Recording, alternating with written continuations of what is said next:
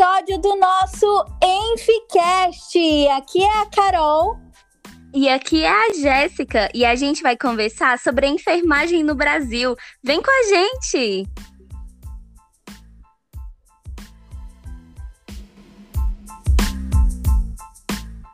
Boa noite, estamos iniciando mais um episódio do nosso Enficast. Boa noite, Caroline. Hoje a gente está com a presença aqui da enfermeira Gabriela, uma pessoa maravilhosa. Gabi, muito obrigada por ter disponibilizado um tempinho para o nosso podcast. Oi, meninas, boa noite. Obrigada a vocês, viu, por estarem me recebendo. É uma honra gigante estar aqui. Bom, gente, hoje a gente vai falar um pouquinho sobre o Setembro Amarelo, esse tema tão necessário e tão importante, principalmente nesse período de pandemia que a gente está vivendo. Vocês sabem, gente, um pouquinho da história do Setembro Amarelo? Vocês sabiam que a cor dessa campanha ela foi adotada por causa de uma história que aconteceu em 1944 é, com um jovem americano que chamava Mike. Ele tirou a própria vida dirigindo um carro amarelo e no seu funeral, os amigos e os familiares, eles distribuíram mensagens é, e umas fitinhas amarelas pregadas é, com mensagens de apoio mesmo, né, para as pessoas que estivessem enfrentando mesmo desespero, né, e essa mensagem se espalhou no mundo. Gente, eu fiquei tão emocionada quando soube dessa história, eu não sabia. É, eu também não, não conhecia a origem dessa história, e é muito importante, muito bonito ver que esse trabalho de conscientização acabou se espalhando, né, dessa forma que chegou até aqui no Brasil e se tornou uma campanha do, do Ministério da Saúde, porque a gente tem que realmente preservar a vida e prestar atenção no, no sofrimento, né, de quem pode estar ao nosso redor. Essa campanha desse ano tem um gostinho a mais por causa desse pós-pandemia, né? Se a gente pode chamar assim. E aí a gente convidou a Gabi, é, que é especialista na área, tem muita vivência para ajudar a gente e conversar um pouquinho é, com a gente sobre isso. Um pouquinho aí sobre você, se apresenta, o que, é que você faz, pelo que você é apaixonada. Ai, gente, minhas paixões são poucas. É, eu sou enfermeira de profissão.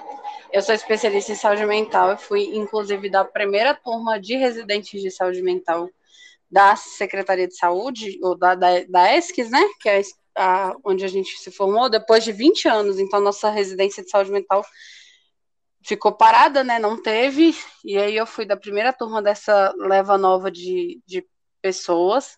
É, eu já passei por vários pontos, assim, eu tenho uma paixão por saúde mental, eu digo, antes de ter uma paixão pela enfermagem, eu tinha uma paixão pela saúde mental, eu só não tinha isso muito desenvolvido ainda na minha cabeça, é, eu tive, na minha residência, eu aprendi, eu acho que quando a gente sai do curso de enfermagem, a gente sai muito desorientado, assim, é, do ponto, eu lembro até hoje do meu primeiro dia no, no, São Vicente, que é o hospital psiquiátrico daqui, que os pacientes chegaram no posto de enfermagem perguntando pela enfermeira, e eu falei, ah, tô indo buscar.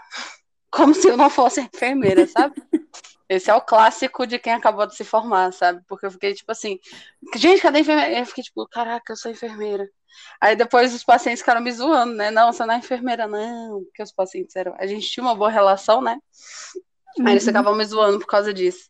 É, mas assim, eu já passei por alguns CAPs, é, eu gosto muito da área, eu gosto muito de estudar na área, meu, tanto meu TCC é, meu tanto que meu TCC da faculdade foi sobre saúde mental. Eu tenho uma paixão assim sincera, genuína e que vem do coração, que eu não sei explicar para vocês, mas é assim o, o, momento em que eu me achei foi o momento que eu entrei na minha residência. Assim. Foi o momento que eu evolui como pessoa, eu evolui muito como profissional, eu evolui muito como enfermeira. Eu acho que ali eu realmente consegui entender o que, é que a enfermagem faz, o que que. Às vezes essas coisas chatas que os professores ficavam falando em sala de aula que para a gente não faz muito sentido, porque a gente não está trabalhando passou a fazer muito sentido. Então, processo de enfermagem sai, é, tudo que a gente comenta, tipo, ah, que saco, até a história da enfermagem mesmo, assim. é, foram coisas que foram meio que me iluminando, sabe? A ética, que são questões éticas, especialmente quando se trata do paciente psiquiátrico, né? É, hum. E questões, é, assim, questões diversas, né? Saúde mental ela é um, o tipo de especialidade que você não pode entrar se você não estiver disposto também a mudar, a se conhecer, a fazer uma terapia, porque é um lugar de, de extrema transformação. Assim, então, essa sou eu, uma pessoa bastante apaixonada, porque eu vou falar de mim, eu falo 10 anos sobre saúde mental e três coisas sobre mim. Mas é porque é, é, eu, eu falo, acho que a Carol até comentou no story do Instagram, ela é bem apaixonada. Eu pensei, isso realmente eu sou. E, e às vezes parece até podre, porque eu falo, gente, eu nunca me vi apaixonada pelo meu marido, igual eu sou apaixonada por saúde mental. De tanto Não, que o negócio é forte. Não, e foi por isso que quando a gente decidiu falar sobre esse tema, você foi a primeira pessoa que a gente pensou, né? É... Obrigada. e, Gabi, comentando um pouco agora, mais para frente no nosso podcast, a gente vai também ter um momento informativo, mas eu queria começar falando sobre a saúde mental da equipe de saúde, né? Principalmente agora, diante dessa pandemia que a gente ficou ali na linha de frente, é, colocando a nossa própria vida em risco, a nossa família, para poder cuidar das pessoas, né? Eu queria saber, tipo, o apoio que a gente pode encontrar, quem a gente deve procurar nesses momentos em que a gente, como profissional, está sofrendo também? Então, é, isso é uma questão extremamente delicada, né? Especialmente no nosso ramo. Eu falava assim que uma das coisas que mais me assustava quando eu terminei a faculdade era que eu saio enfermeira e eu saio naturalmente é, chefe, né? Não que eu me julgue uma chefe, mas a gente sai comandando uma equipe. E não, a gente para e pensa assim, né? Só equipe de técnicos, mas não, a gente faz uma articulação é, assim muito significativa com todas as pessoas da equipe. E acho que nesse período da pandemia ficou extremamente evidente que os profissionais de saúde eles estão gritando por ajuda, sabe? É, não, não vou fazer um discurso muito voltado para um, uma coisa pessimista, mas eu qualquer pessoa que esteja trabalhando e que vai me ouvir vai me chamar de mentirosa se eu falar que está tudo lindo e perfeito né? Uhum. Os profissionais, querendo ou não, os profissionais eles não tiveram o, o prazer do isolamento, nem o desprazer do isolamento, né? Então eles não conseguiram viver a pandemia da mesma forma que o, a maior, grande parte do resto do mundo viveu. Então é um cenário de extrema exaustão. É um cenário em que seus colegas ficam doentes, que você fica com medo por você, pela sua família, pelos seus outros colegas. Se alguém tosse do seu lado, uma coisa que antes era comum, tranquila, hoje já é motivo para a gente estar tá entrando em pânico. É, os excessos de banho, os excessos de lavação de mão, não que a gente já não lavasse, porque é uma coisa bem característica da enfermagem ficar é, higienizando as mãos o tempo inteiro, que é uma coisa muito certa, mas é assim, passou a ser algo excessivo, passou a ser uma coisa. É, é, a gente, quando a gente fala de saúde mental, a gente fala é aquele bom e velho biopsicossocial, sabe? Então, assim, a gente olha as nossas mãos e a gente não pode fazer a unha, porque a unha não pode ficar grande, porque isso carrega sujeira, que pode carregar bactéria que eu posso estar levando para o meu paciente. Então, já é uma coisa que afeta a nossa autoestima de forma normal.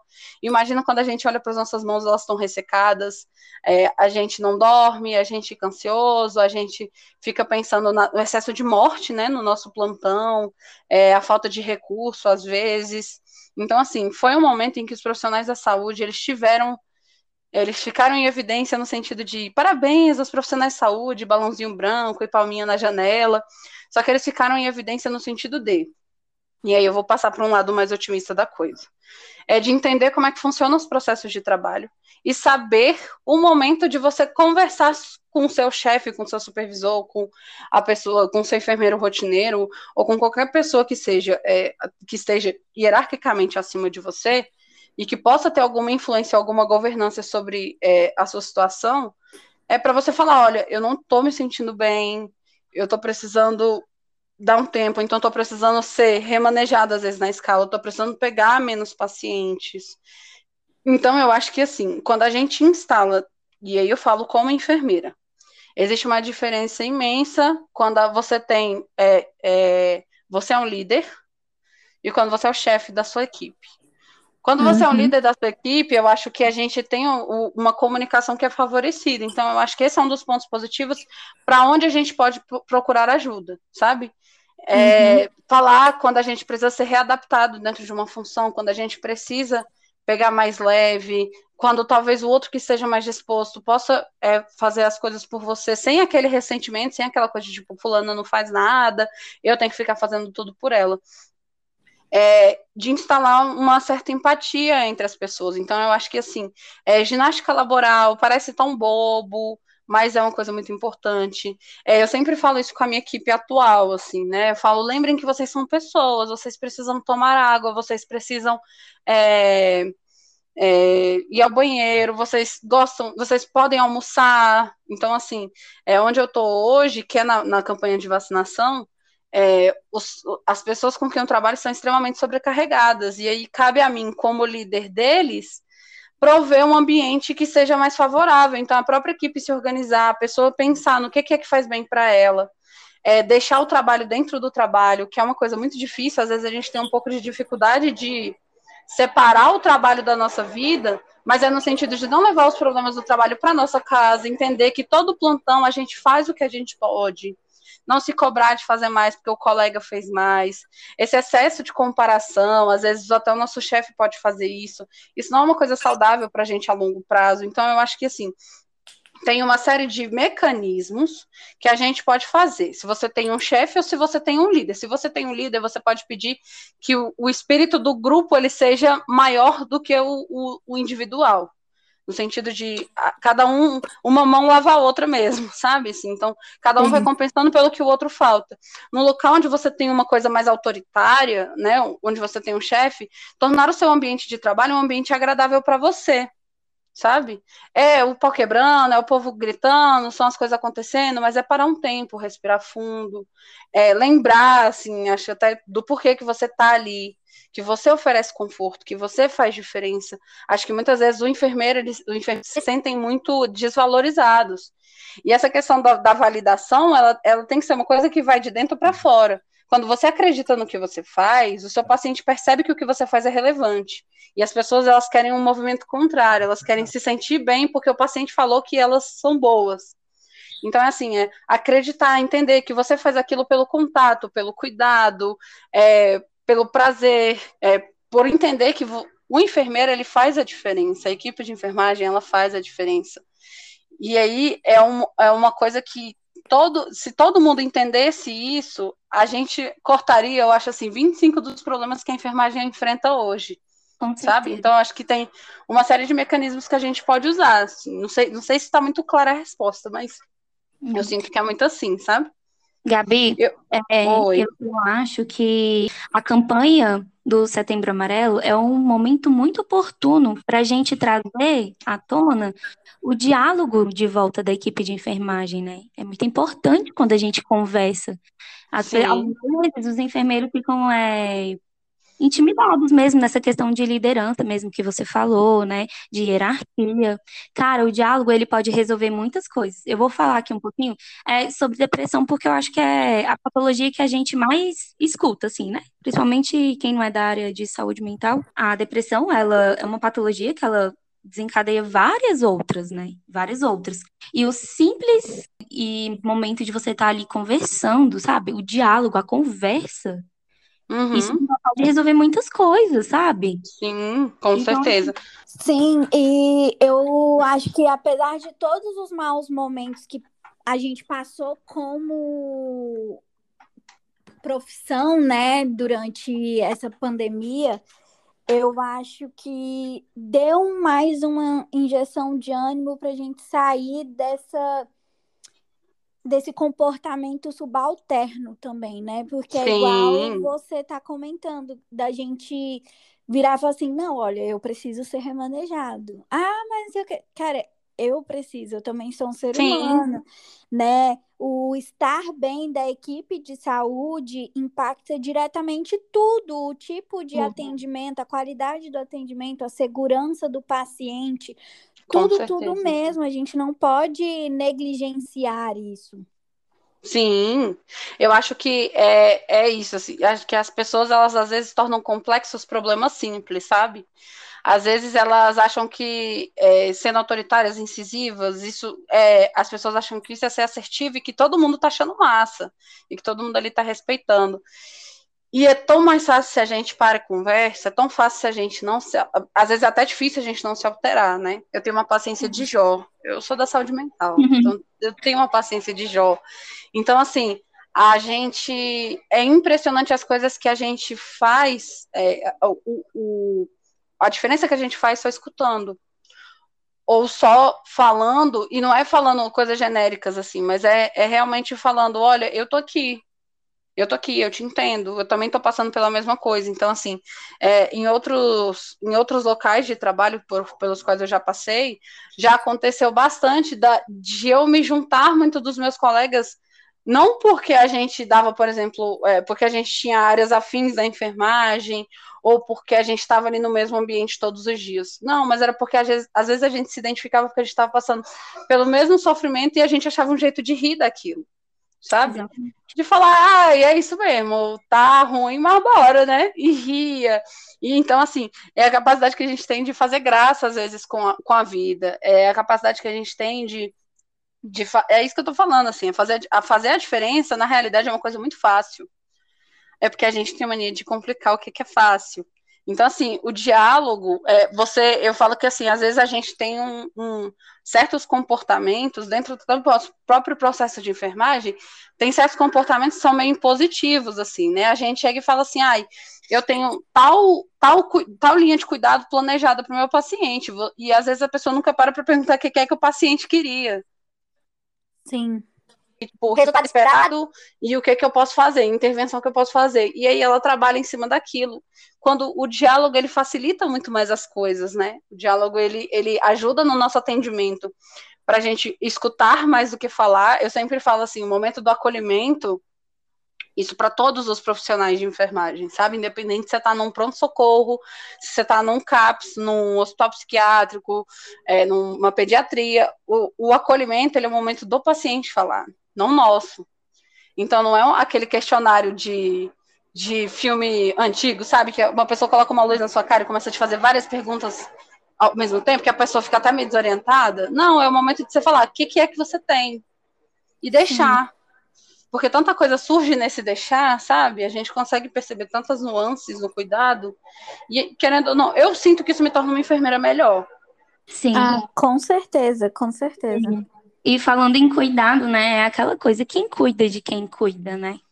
É, então, assim, qual seria o atendimento ideal, assim, Gabi? Eu não sei se você está acompanhando, mas recentemente saiu um vídeo de uma equipe, eu não me recordo se é qual instituição é, se é dos bombeiros, o que, que é, mas eles fazendo um acolhimento, entre aspas, né, ao paciente psíquico, e eles usam isso com bastante agressividade. E eu acredito que aqui, como é o espaço de falo da enfermagem, a gente tem que falar também sobre isso. A gente precisa alertar os nossos colegas de trabalho. A gente precisa cuidar. Nós somos os especialistas do cuidado. Você assistiu Sim. esse vídeo, Gabi? Assisti e confesso que eu não sei nem o que dizer, sabe? Quando você vê uma coisa que te falta as palavras, você fala assim, cara, isso é tão absurdo que você não acha que isso acontece na vida real, sabe? É, recentemente, eu não sei se é só uma iniciativa somente do SAMU DF, eu duvido muito que seja é, tem um, um, núcleo de saúde mental do SAMU. Então, por exemplo, o SAMU ele vai cuidar de várias emergências, e aí a gente tem o NUSAM, que ele cuida das emergências psiquiátricas. E eles constantemente, por exemplo, fazem capacitações é, para os profissionais é, relacionados a emergências psiquiátricas. Então, por exemplo, o vídeo, que no caso é uma contenção, às vezes tem paciente que fica super forte, né? Tem muita gente que fala assim, ah, tem que bater, ou então tem que agredir, tem que derrubar, porque a pessoa está muito forte, mas tem técnicas que a gente pode usar de contenção, que são técnicas assim, preconizadas, que estão num livro, que são seguras para o paciente e seguras para o profissional, porque assim, se você agride a pessoa, o que, que é que impede a pessoa de te agredir de volta? Então, Sim, assim. Né? E você pode agravar o problema também, né? Justamente.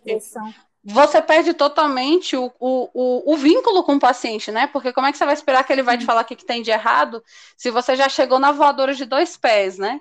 Então, assim, Sim. assim, não tem muito sentido isso, né? Essa, essa, a, a, os nossos colegas, eu percebo, assim, a gente tem uma certa deficiência quando se trata de, de saúde mental, é, e aí eu vou falar, assim, especificamente dentro das, das do, do ambiente acadêmico, que ele não ensina a gente a fazer esse tipo de coisa, assim. E eu não estou falando isso, ah, a gente fez a mesma faculdade, então vocês vão saber, não, mas é porque é, eu já trabalhei numa faculdade, eu já conheci pessoas que trabalharam em outras faculdades, e aí a, o, o que sempre está consoante é que os, os, os profissionais se sentem inseguros, e a insegurança, ela leva a abordagens assim, sabe? É o, vocês estavam falando assim que o, nesse momento a gente ganhou mais evidência no sentido de fazer de fato uma enfermagem baseada em evidências, uma enfermagem assertiva, uma enfermagem que tem propósito, que tem, que sabe por que está ali, sabe, sabe por que, que é parte da equipe. E às vezes a ignorância leva a gente a ser, a, ao invés de ser assertivo, leva a gente a ser agressivo, né? E aí acaba gerando resultados como esse. Então, é, vocês vão ver, é, na realidade, tem vários vídeos, vários mesmo, é, de algumas abordagens de tentativa de suicídio, em que a pessoa, por exemplo, eu, eu, lembro de um nitidamente, que é de um, não é de um colega enfermeiro, é de um policial militar e a moça está no, num, num viaduto, assim, para pular. E aí eles agarram ela na maior violência, assim. E aí, tipo assim, aí todo mundo bate palma, salvou a vida dela. Mas salvou de verdade? Sabe? O que, que vai impedir ela de ir ali cinco minutos depois, quando o policial foi embora, e realmente fazer aquilo que ela ia fazer? Então, a nossa abordagem, a nossa sensibilidade, a, a forma que a gente tem de, fazer, de estudar mesmo, de entender o porquê que a gente faz cada coisa, por que, que eu vou fazer uma contenção?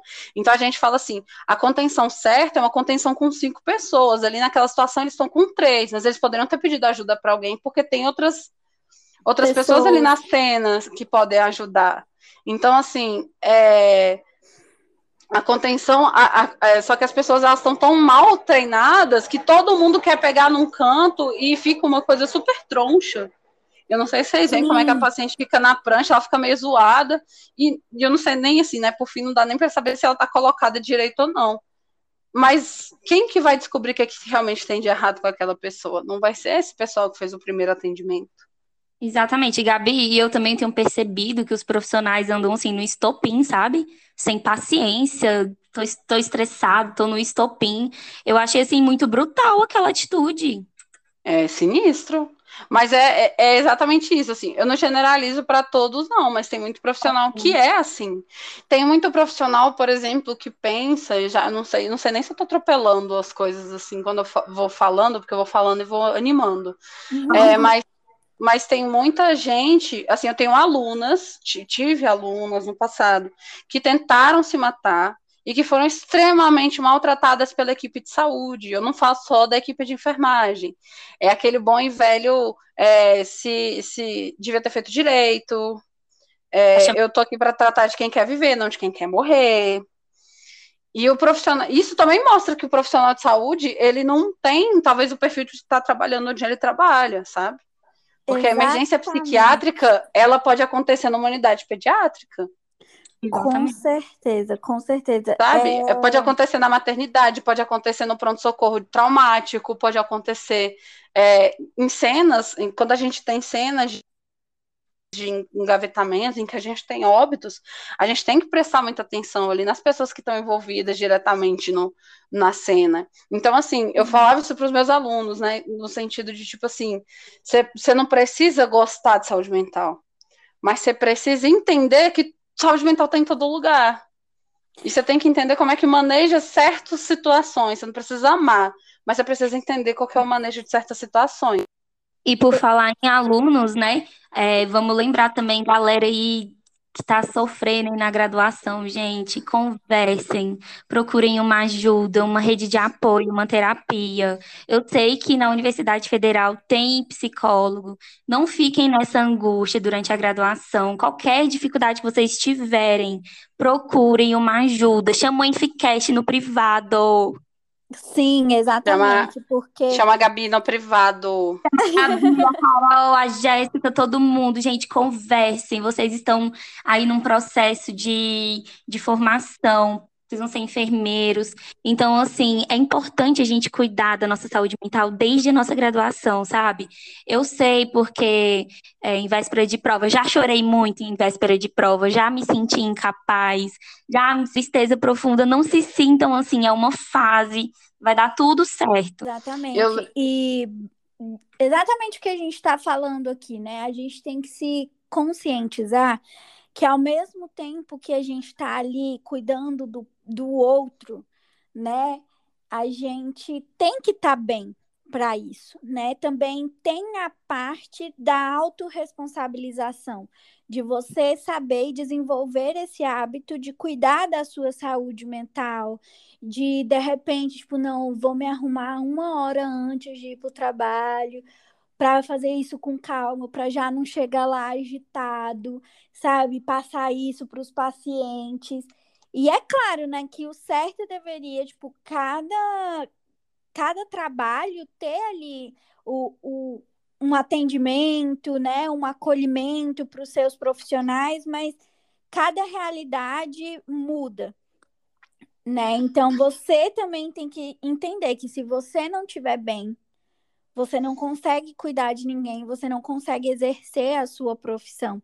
Então, tanto mentalmente como fisicamente, né? A gente sempre brinca que a gente cuida da saúde dos outros, mas a nossa tá o caso. Tá em segundo, terceiro, quarto, décimo plano. Exatamente, mas como é que você vai ter paciência? Como é que você vai ter a sensibilidade? Como é que você vai conseguir enxergar as necessidades do outro se você negligencia as suas próprias necessidades?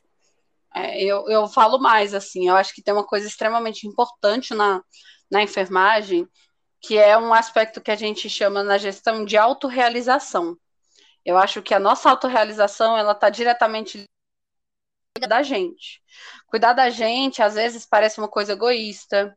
Dizer não, às vezes, parece uma coisa egoísta. Falar não para aquele bar que os amigos estão organizando. É, falar não para aquele professor que está enchendo o saco. Falar não para aqueles colegas que estão te fazendo mal. Então, assim, é, o cuidar de você é lembrar do que, que você gosta. É, às vezes, ficar deitado o dia todo fazendo absolutamente nada, olhando para a parede, falando assim, nossa, que incrível. Ou então olhando para as nuvens e vendo quais são os animais que se formam ali. É, uhum. Às vezes o pessoal fala assim, ai, levanta, garota, bota a cara no sol, Mona. E não é sempre assim, é, é uma coisa muito subjetiva, né? Sim. E aí é, é importante que a gente entenda. Então, assim, não é só eu, eu falo que assim, que se a gente, se a gente, eu já passei vários, vários momentos da minha vida exausta e cuidando de alguém. E aí eu falava assim, pronto, eu dei conta, e dei conta de fazer isso muito bem. Então, quem não se cuida, consegue cuidar. Aí eu falava assim, caraca, eu sou, sou maravilhosa. Mas como é que eu saía nesses dias? Eu saía exausta, eu só queria dormir. Ou então eu não saía do trabalho, eu não despilhava, parecia que eu estava no trabalho o tempo todo, então eu estava em modo, modo serviço. Então, assim, é, são sinais de que a gente, a gente consegue cuidar das pessoas se a gente não se cuida. O problema é que a gente, isso começa a deteriorar a nossa saúde, o nosso bem-estar. E esse, esse é o pulo do gato. É, é porque muitas vezes você vai Sim. falar assim, ah, mas eu consigo. Legal que você consegue, mas a que preço? O que é que isso está te custando? Está te custando o teu sono? Está te dando uma crise de ansiedade? Está te fazendo chorar todos os dias quando você vai ou volta do trabalho? É, qual, qual que é o real custo, qual é o real peso disso? A gente às vezes acha que se cuidar é, tem que ser um, um, ato mirabolante, não precisa ser. E às vezes a gente acha que se cuidar é um ato egoísta. E quem a gente pensa que a gente é para ser egoísta, se a gente está aqui para cuidar dos outros. Exatamente. Mas ser egoísta é legal, é super legal e é super recomendável, tá? Para você, estudante ou não. Exatamente. É, eu acho importante essa, essa conversa mesmo. E é engraçado porque perpassa por muitas coisas, né? Inclusive é, a luta que a gente está tendo diante do, do, é, do Congresso, por exemplo, para conquistar um, um, salário digno e uma carga horária digna para a gente conseguir ter esse tempo, né? Porque muitas vezes Sim. é tipo correndo de um, um plantão para o outro. E, e aí, como é que eu vou ficar parada olhando para o nada, respirando para ter isso, né? Então, Justamente. O buraco é muito mais embaixo, por isso que a gente falou no início, apesar do setembro amarelo ser muito voltado ao suicídio, é, a gente acaba abrangendo várias outras coisas por conta disso. É, eu, né? eu falo que prevenir suicídio é prevenir muito mais coisa do que só o suicídio. Porque o suicídio ele não é um evento aleatório, assim, tipo, ah, acordei hoje, estou pensando em, em, suicídio. Não. O suicídio, ele, ele, ele a, o pensamento suicida ele acontece em muitas etapas até ele chegar em si um pensamento suicida. Então, se a gente falar que o setembro amarelo é só de prevenção ao suicídio, não, ele é prevenção e, na verdade, ele é de prevenção ao suicídio e promoção de saúde mental. Exatamente. Se a gente para para pensar assim, né? É de, daquela coisa, daquele sintoma pequenininho de sofrimento até aquele sintoma mais grandão de sofrimento. Com certeza. É, Gabi, falando um pouco de capacitação, né? Você que é servidora pública da secretaria e tudo, você sabe se tem algum programa de capacitação é, é para essa questão de atendimento psiquiátrico ou algo do tipo, principalmente para essa demanda que vai crescer pós-pandemia, né? Tipo. Vai mesmo. Era meu. Eu falava que a terceira onda, porque o pessoal, quando chegou a segunda onda, que tava todo mundo ficando doente, que foi lockdown de novo, não sei o que, não sei o que. Então, gente, a terceira onda do Covid vão ser os transtornos decorrentes do Covid. Com certeza. É, ah, porque eu tive Covid. Não é tipo assim, sequela do Covid, é transtorno real que vão ser decorrentes do Covid. Então, a Secretaria de Saúde, especificamente, ela, ela, ela tem um próprio programa de capacitação, de, e aí elas têm capacitação de diversas coisas. É, todo setembro, por exemplo, eles fazem uma capacitação relacionada à prevenção de suicídio. É, todo setembro eles fazem. É, eu acho que eles fazem é, coisas sobre promoção de saúde mental na semana da luta antimanicomial, que é na semana do dia 18 de maio, mas é, é, sempre assim, né? A gosto do servidor, então só participa quem realmente quer participar. O que é uma coisa boa, o que é uma coisa ruim, né?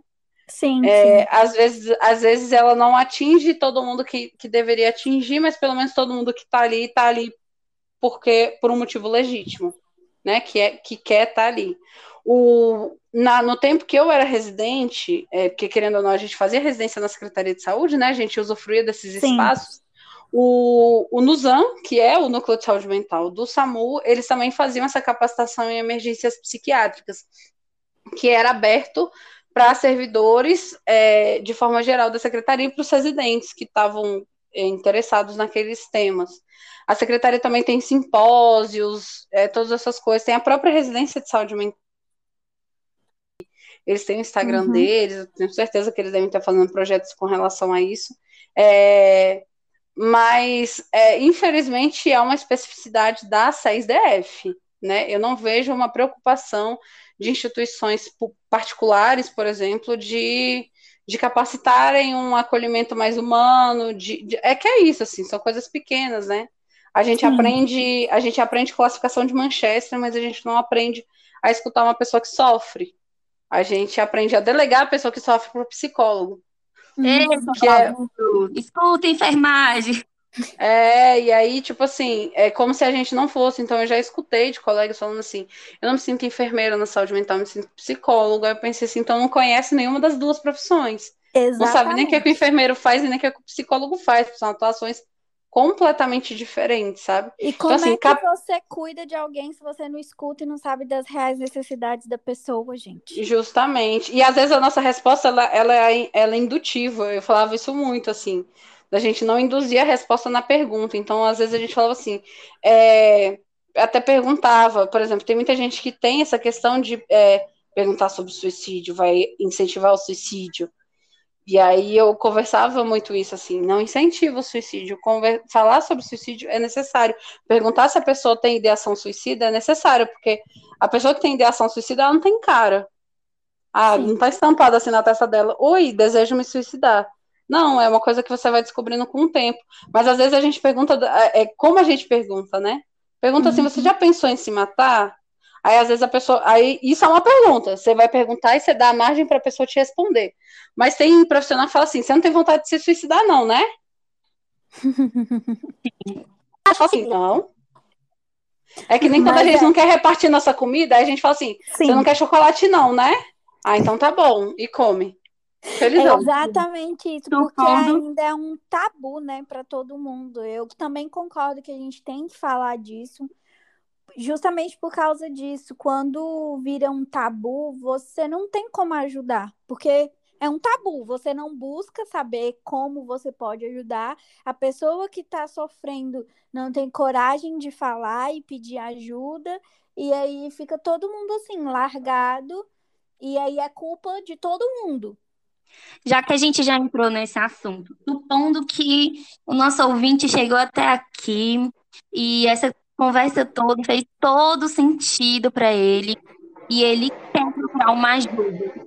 Fala qual o fluxo que essa pessoa tem que seguir na Secretaria de Saúde para conseguir essa ajuda, uma conversa, um atendimento. Um atendimento público hoje, preferencialmente ele vai procurar um local que a gente chama que é o Centro de Atenção Psicossocial, que a gente chama CAPS, o CAPS da região dele.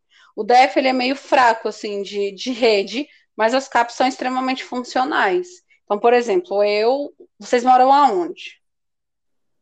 Eu no Gama. É, eu morava em Taguatinga. E agora você mora onde? Eu tô morando em Florianópolis agora. Nossa senhora, super pertinho daqui. é, então, então, assim, ó, quem mora no Gama tem o Instituto de Saúde Mental que fica no Riacho Fundo como referência para é, transtornos e, e, e, transtornos gerais, e tem o CAPS AD de Santa Maria para pessoas que fazem uso de álcool e outras drogas. Para você que morava em Taguatinga, a gente tem um CAPS no, em Taguatinga Norte, Sim. E, o CAPS, e um CAPS AD em Samambaia, que atende 24 horas por dia. Então, assim, os CAPs costumam funcionar com, é, em horário, eu digo que é quase em horário comercial, né? Uhum. Eles funcionam das 7 até as, as 6 da tarde, a grande maioria, com exceção do CAPS de Samambaia, que funciona 24 horas por dia. E aí lá, por que, que eu falo que lá é o melhor lugar na rede pública? É porque às vezes a gente vai no hospital psiquiátrico, a gente é só visto por um psiquiatra que não tem uma visão, nem sempre, eu não estou criticando meus colegas psiquiatras, tá? É que eles nem sempre vão ter uma visão tão é, humana daquilo, talvez eles não tenham uma visão tão holística da coisa. Os uhum. CAPs, eles têm profissionais, eles têm uma equipe multiprofissional e, e eles são hoje no ODF e na rede de saúde, na rede de atenção psicossocial, eles são os articuladores. Então, assim, essa pessoa vai procurar qual é o CAPES de referência dela e vai pedir para fazer um acolhimento. Ao contrário do que muita gente pensa, não precisa de encaminhamento para você ser acolhido no CAPES. É só você ir lá e ser acolhido. Todo CAPES, todo CAPES funciona no, no, no, de um jeito que a gente fala que é porta aberta. Todo mundo que entra é atendido. Pode ser que não siga o tratamento no CAPES, mas ele vai ser atendido e vai ser encaminhado para algum lugar. Então, no CAPES, eles vão definir: não, você está mais para um atendimento ambulatorial, não, você está bem para o hospital. Então, não, a gente acha que você tem um perfil para ficar aqui com a gente. E aí eles traçam o seu plano. Entendeu? Então, ah. eles são mais, mais preparados para isso, sabe? Ótimo. Eu até pensava que você tinha que, que ir de qualquer forma na unidade básica de saúde para pegar o encaminhamento pro CAPS. Não, não precisa. Inclusive, a sua equipe de, de, de, saúde da família também pode ser de grande ajuda nesses momentos, assim, né? Porque eles também conseguem fazer essas articulações. Nem que seja. Do CAPS 1, do 2, do 3. É, a, diferença, a diferença deles é, é, é, é, o tempo de funcionamento, né? Tipo, os horários de funcionamento e a população que ela atinge. Então, por exemplo, o CAPS 1, se eu não me engano, ele é até 70 mil habitantes, então ele tem que estar inserido no lugar até 70 mil habitantes, e aí o CAPS 1, ele não faz diferença entre AD e transtorno, ele atende todos no mesmo lugar. Os CAPS 2 já têm essa diferenciação e atendem até 200 mil habitantes, e os CAPS e funcionam esse horário comercial, os dois, e o CAPS 3 ele funciona 24 horas por dia, 7 dias na semana, e aí ele também é dividido entre AD e geral, que é e é para geralmente os transtornos. Pode ir todas as idades? É, tem CAPS-I também. A gente tem os CAPS infantis, que eles vão atender a população desde criança até, até 17 anos de idade. Ah. Aí os CAPs infantis, por exemplo, a gente tem um CAPS infantil é, em Taguatinga, a gente tem um CAPS infantil no Recanto das Emas, a gente tem um CAPS, CAPS infantil, a gente tem alguns espalhados por aí. O CAPS infantil, por exemplo, ele já trabalha com psicopedagogo, ele já trabalha com outras coisas, e aí, dependendo, a gente ainda tem a ajuda do COMP, que é um, um centro de atenção que é psicossocial e psicopedagógico. Hum, muito legal. É. Então, assim, é, o acesso ele é fácil, sabe? O acesso é fácil, os profissionais são capacitados bem engajados, assim. Então, eles entendem o que, que significa um acolhimento. Todo mundo, é, todo mundo ali funciona como uma equipe. Então, o CAPS é um lugar bem favorável para você buscar ajuda. Ótimo. É, vamos falar um pouquinho de como identificar que eu preciso dessa ajuda? Tipo, o que que eu tenho que estar tá sentindo para saber que eu tenho que ir para o CAPS, por exemplo? Ó, oh, a gente não vai, eu não vou entrar nos pormenores mais bonitos assim da coisa, do, do, do que, do que faz meu coração bater. Eu vou falar para vocês de uma forma mais geral. É, a gente, por exemplo, por exemplo, é, é, é normal para mim, por exemplo, Gabriela, é, tá numa situação, por exemplo, amanhã tem algum evento, ou então eu vou viajar. E aí eu fico pilhada, tipo assim, o dia todo. E é, e é parecido com uma ansiedade, tá? Uhum. É bem uhum. similar a uma ansiedade. Eu fico animada, pilhada, eu fico tipo, caraca, eu não consigo dormir, porque eu tô muito pilhada, porque amanhã a gente vai viajar, não sei o que, não sei o que, não sei o que, não sei o que. Isso é o que a gente julga normal. É uma reação normal, uma expectativa que eu tenho sobre uma coisa que vai acontecer. Certo? Uhum.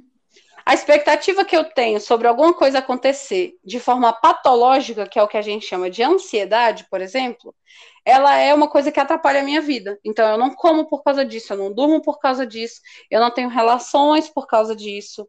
Então, assim, o momento de buscar ajuda é quando você começa a identificar que aquilo ali atrapalha, de certa forma, a sua rotina. Então, coisas que você fazia antes, agora você está com um pouco mais de dificuldade para fazer. Hoje em dia é meio moda você ter transtorno, sabe? Aí eu tinha uhum. até uma uhum. paciente, bem, foi uma paciente uma vez bem surtada num acolhimento no, no hospital e falou isso para mim. Ah, é, eu, meus médicos já tentaram me dar vários transtornos e eu escolhi ser bipolar porque tá na moda. E aí, assim, é, eu adoro paciente psiquiátrico.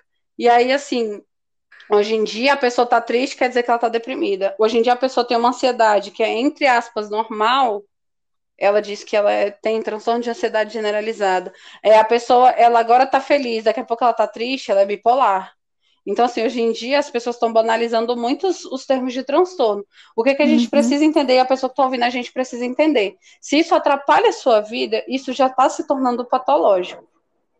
Então, Sim. se você está identificando que aquilo ali é uma coisa que atrapalha a sua rotina, passa a ser uma coisa que não está te fazendo bem, uma coisa que exige atenção.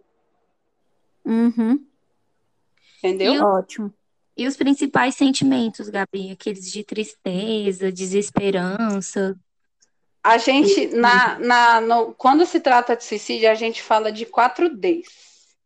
Ah. Que são a letra D mesmo. A gente fala de desamparo, desespero, desesperança e depressão. Então, é, o que, que é, basicamente? É a sensação, por exemplo, a depressão é aquela tristeza profunda, que não sai, que te deixa prostrado, sabe? Que aquilo ali não vai acabar, é uma sensação meio que não tem fim. É, a desesperança é a sensação de que você não. É literalmente o que fala, né? A desesperança é uma, uma sensação de que não tem mais nada ali que você possa fazer. O desamparo é a sensação de que não tem ninguém que possa te ajudar. E o desespero é a sensação de que, tipo assim, desespero nada mais é do que uma sensação de impulsividade, porque o desespero é uma coisa impulsiva. Uhum. Quando você identificar com alguns, de... se você se identificar com alguns desses Ds, é importante que você procure ajuda. Quando se trata de suicídio, a gente tem canais mais diretos, que a gente não precisa sair da nossa casa para ir, por exemplo, o CVV. O CVV ele unificou recentemente o número para todos os lugares do, do Brasil serem um, o 188 e a pessoa liga e ali ela tem a ajuda profissional de alguém que tá, vai conversar com você ali no telefone, porque muitas vezes a pessoa, a gente, a gente costuma dizer assim, que ninguém quer se suicidar. Ela uhum. só chega num ponto em que ela acha que assim, ninguém mais pode me ajudar, eu tô muito triste, eu não consigo combater essa tristeza, eu não vejo saída, eu não vejo é, nada que possa mudar nesse momento na minha realidade. E ela toma essa decisão impulsiva de fazer. A gente fala que no suicídio a gente tem uma coisa que a gente chama de ambivalência, a pessoa quer e não quer.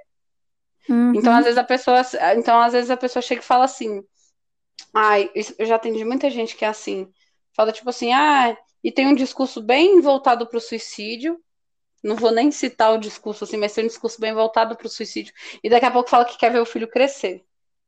Uhum. Aí você fala assim, ué, mas como é que vai ver? É uma penada? Tem como, né? É porque, assim, eu brinco, né? Mas obviamente não é um assunto para ser brincadora do acolhimento, mas assim, é, é por quê? Porque ela tem dentro dela dois valores que estão se conflituando ali, né? Então, na cabeça dela, ela tem o eu quero estar tá aqui, mas eu não quero estar tá aqui, porque estar tá aqui significa sofrimento. Então, muitas vezes, assim, em adolescentes, por exemplo, o comportamento da automutilação, que é um sinal de sofrimento psíquico é, relevante, assim, é a automutilação. Por quê? Porque é um jeito de você se livrar dessa dor. É, é, é uma dor física, é uma dor física que transparece na, tipo assim, é uma dor física que você na verdade está descontando uma dor psicológica. O, uhum. o suicídio, na grande maioria das vezes, ele é retratado por, pelas pessoas que fazem a tentativa e ficam bem depois, buscam ajuda e tudo mais, é uma coisa que é, eles não queriam fazer, mas eles só queriam parar, que parasse de doer, que parasse de sofrer. Sabe, às vezes é, idoso tem uma dor crônica, uma pessoa tem uma dor crônica, ou vive num, num ambiente em que ela é muito cerceada, né? Em que ela é muito controlada, em que ela não consegue tomar muitas próprias decisões. Isso para ela é um sofrimento, e aí ela pensa assim, poxa, mas se eu morrer, isso ia acabar. Ou então é, a gente tem excessos de, de cobrança das pessoas com elas mesmas, né?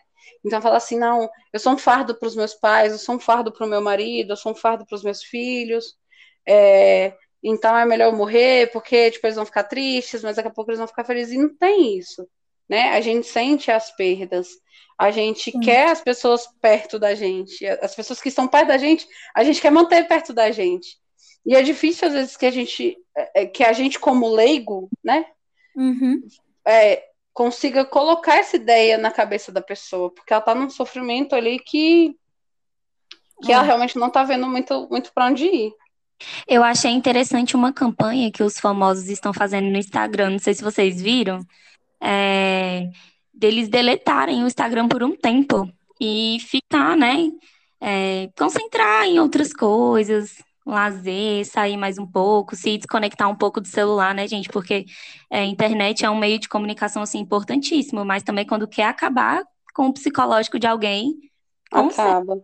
E assim, por, por, por, eles serem pessoas expostas, né? Muito expostas, assim, na, no nosso país, nossa sociedade. Achei isso muito interessante, porque eles falam muito é, essa depressão mesmo dos famosos, né? Essas fofocas, Sim. E da mesma forma, a gente não precisa ir nem longe. Vamos falar dos nossos adolescentes, né? Os nossos adolescentes, cara, eles clamam por ajuda, sabe? Sim. Sim, Na... muitas vezes são negligenciados, né? É porque a gente é, é, o, bom, é o bom e velho compa, bom, bom e velha comparação. Vamos dizer que a Gabriela, que sou eu, teve uma vida muito sofrida. Tipo assim, passei fome e não sei o que, blá blá blá. Aí a, a, a, um adolescente que tem, teoricamente, tudo na vida, tenta uhum. se matar. E a pessoa fala assim: na minha época era problema, hoje em dia é todo mundo Nutella. Sim. Que quer fazer X, Y e Z. Então, assim, é, eu acho que o problema com as redes sociais, o problema hoje com os nossos adolescentes, excesso de informação, às vezes é muito bom, porque traz, é o que eu tô falando, né? Traz assertividade. Mas o excesso de informação, às vezes, é danoso, porque ele nem sempre toda a informação é, é real.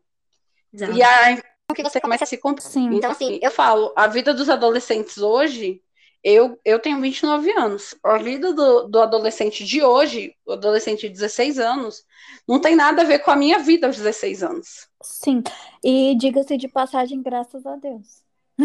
É, sim, não, com certeza. Eu jamais iria querer ser adolescente nos dias de hoje. Só que é a realidade que a gente tem. Sim. Sabe? Sim. E é muito, é muito interessante a gente pensar nisso, porque é, na realidade, todo mundo está pedindo ajuda à sua moda, sabe?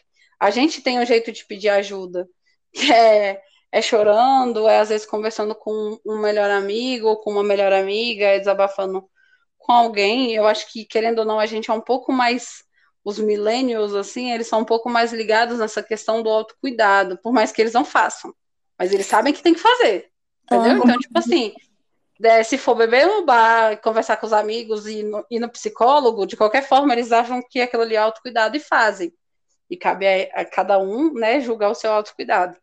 É, os, os adultos, os adultos, por exemplo, da geração da, dos meus pais, eles, eles já pedem ajuda, assim, quando o negócio tá nas últimas. Ou então, quando acontece a tentativa, eles têm mais dificuldade de se abrir, por quê? Porque eles, é, eles pertenciam numa geração diferente, que você se abrir é fraqueza, que você se abrir é Nutella, que você não pode.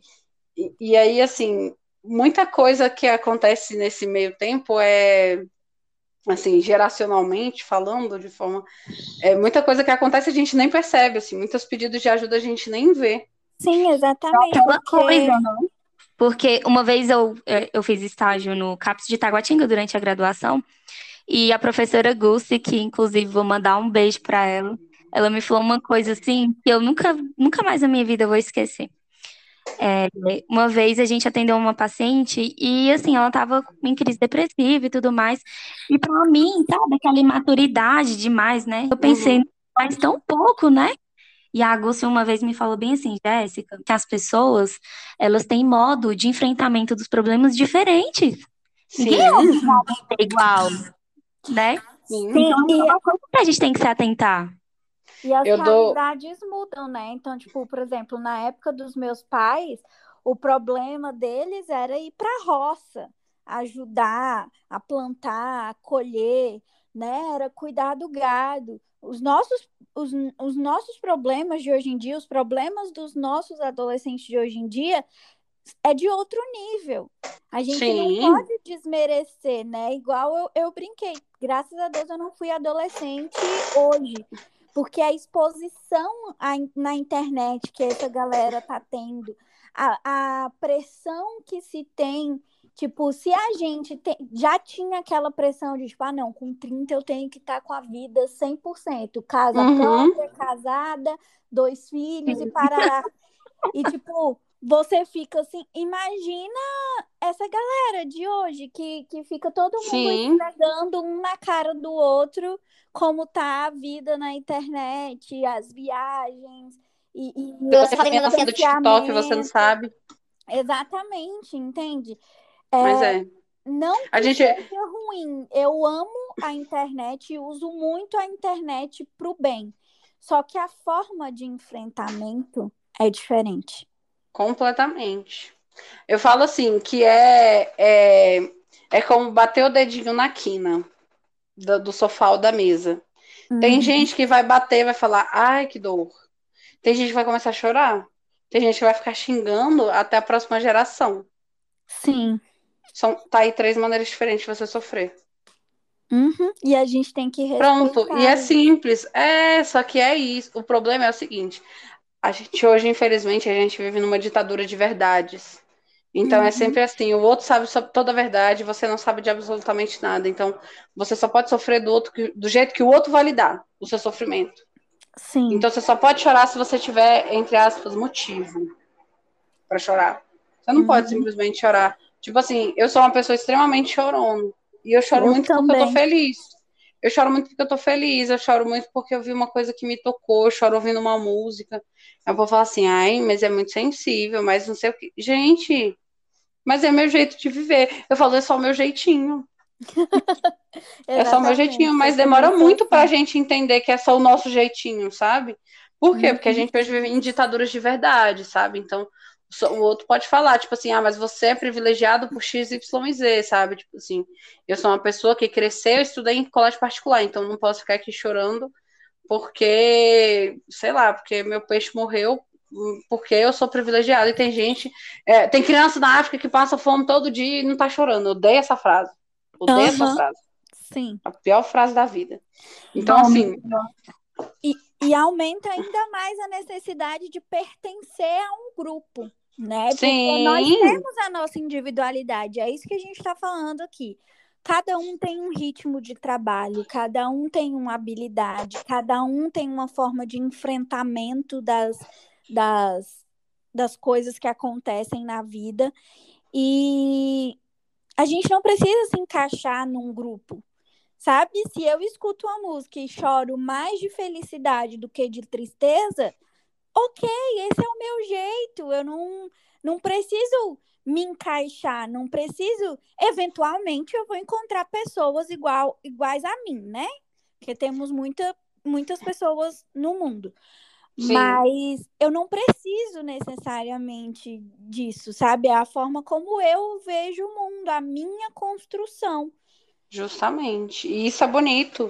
Sabe? Eu acho que a partir do momento que você começa a se ver como indivíduo e não como parte de alguma coisa, você começa a ver como é bonito. Então eu falo assim, por exemplo, dentro da minha equipe, eu reconheço todas as potencialidades e todas as fragilidades. Isso é muito saúde mental, tá? Sim. Por quê? Porque eu sei quem vai querer ficar em tal posição e não vai querer ficar em tal. Eu sei quem não tá bem. Ou quem chegou hoje mais bolado, assim, de manhã, aconteceu alguma coisa, o carro quebrou no caminho.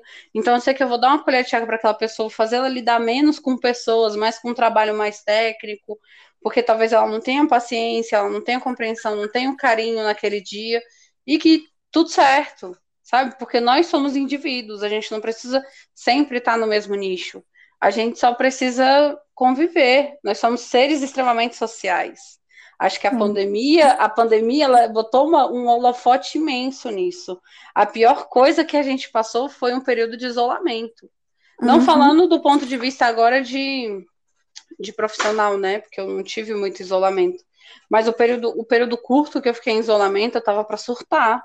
Sim. Porque eu gosto de abraço, eu gosto de beijo, eu gosto de falar e rir, não sei o quê.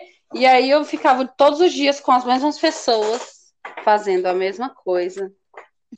Ai, que exaustivo. Eu me canso só de lembrar. Exatamente. Uhum. Também vamos falar aqui um pouquinho sobre a portaria 3.588 de 2017. Se você for enfermeiro, você tem que dar uma lida nessa portaria, meu povo. A portaria muito importante que fala sobre saúde mental. A gente também tem o caderno Humaniza SUS, o volume 5, ele vai falar também sobre a humanização e a saúde mental dá uma lidinha. Se você estiver estudando para concurso, gente, isso vai despencar depois da pandemia, concurso público, saúde mental é o que há, a gente precisa falar e a pandemia veio para dar ênfase nesse assunto. E a gente também tem um material maravilhoso da Fiocruz, que chama Recomendação e Orientação em Saúde Mental e Atenção Psicossocial na Covid-19.